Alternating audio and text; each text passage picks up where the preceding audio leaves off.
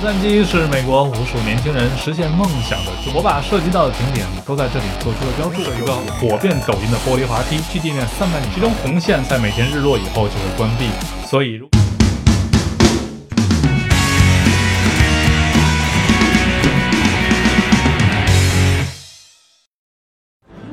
Hello，大家，我是三哥。今天我们来讲洛杉矶。就像电影《La La Land》《爱乐之城》中描述的一样，洛杉矶是美国无数年轻人实现梦想的终极之地。相对于美国大部分地广人稀的穷乡僻壤，洛杉矶对于那些渴望成名的年轻人有着无与伦比的吸引力。但是与更多一夜成名的美丽传说相比，这里承载的更多的是无奈的青春和流水的年华。毕竟，成年人的世界哪有容易二字？好了，不矫情了，咱们说说那些洛杉矶好玩的东西。这是一张洛杉矶的地图，我把涉及到的景点都在这里做出了标注，有需要的可以按暂停看一眼。音乐，咱们换一个。洛杉矶，我给划分了三个参考区域，分别是洛杉矶市中心、比弗山庄和好莱坞。我们先来看看洛杉矶市中心。市中心最高的建筑是 OUE 大厦。U.S. Bank 美国银行也坐落于此。这里同时有一个火遍抖音的玻璃滑梯，距地面三百米高，位于大厦的七十二层。同时，这里有露天酒吧和露台，是一个欣赏夜景的好地方。去的时候可以停在马路对面的 West Lawn Parking Garage。在这里停三小时只需要八美元，您完全可以把车停在这里，然后用步行的方式去游览洛杉矶的各个景点。从这儿向北步行只需要五分钟，就能看到两个有独特外观的建筑物，分别是 The Broad 美术馆和华特迪士尼音乐中心。这两个地方都可以入内。然后对面就是白色的洛杉矶市政厅，也可以入内并登顶参观。从这儿向南十分钟就抵达了《银翼杀手》中曾经出现过的 Bradbury 大厦，这也是洛杉矶的地标性建筑物，每年吸引了无数人来打卡膜拜。大厦外就是 Grand Center Market，在爱乐之城中，这里也曾经盛装出镜。再继续向前就抵达了一个贩卖情怀的地方——最后的书店，这绝对是文艺油腻男女的最佳归宿。离开书店，我们出发的 OUE 大厦就在两个街区之外了。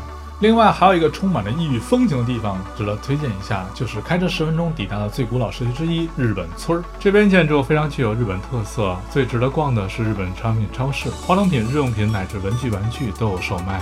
方便的停车场呢，就是 Miyako 酒店的自有停车场，价格便宜，车位充足。对面的大黑家豚骨拉面，物美价廉，味道正宗，唯一缺点就是排队人太多。此外，还有一家鞋店需要特别推荐一下，它就是 RIF。这家专门卖断码打折的 AJ 球鞋，经常会有惊喜。在洛杉矶和比弗山之间，还有一个社区叫做奇迹一英里，这里可以追溯到一百年前的1921年。最具代表性的建筑就是 Urban Lights 城市之光，这个场景在很多电影中都有出现，特别是晚上，如梦如幻，超级浪漫。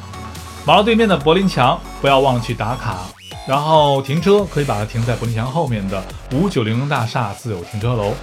这旁边还有整个洛杉矶地区非常知名的博物馆，就是彼得森汽车博物馆。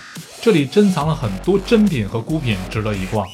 对面绿地的水池就是布拉利亚沥青坑，在其博物馆中有大量的恐龙、猛犸之类的古生物化石。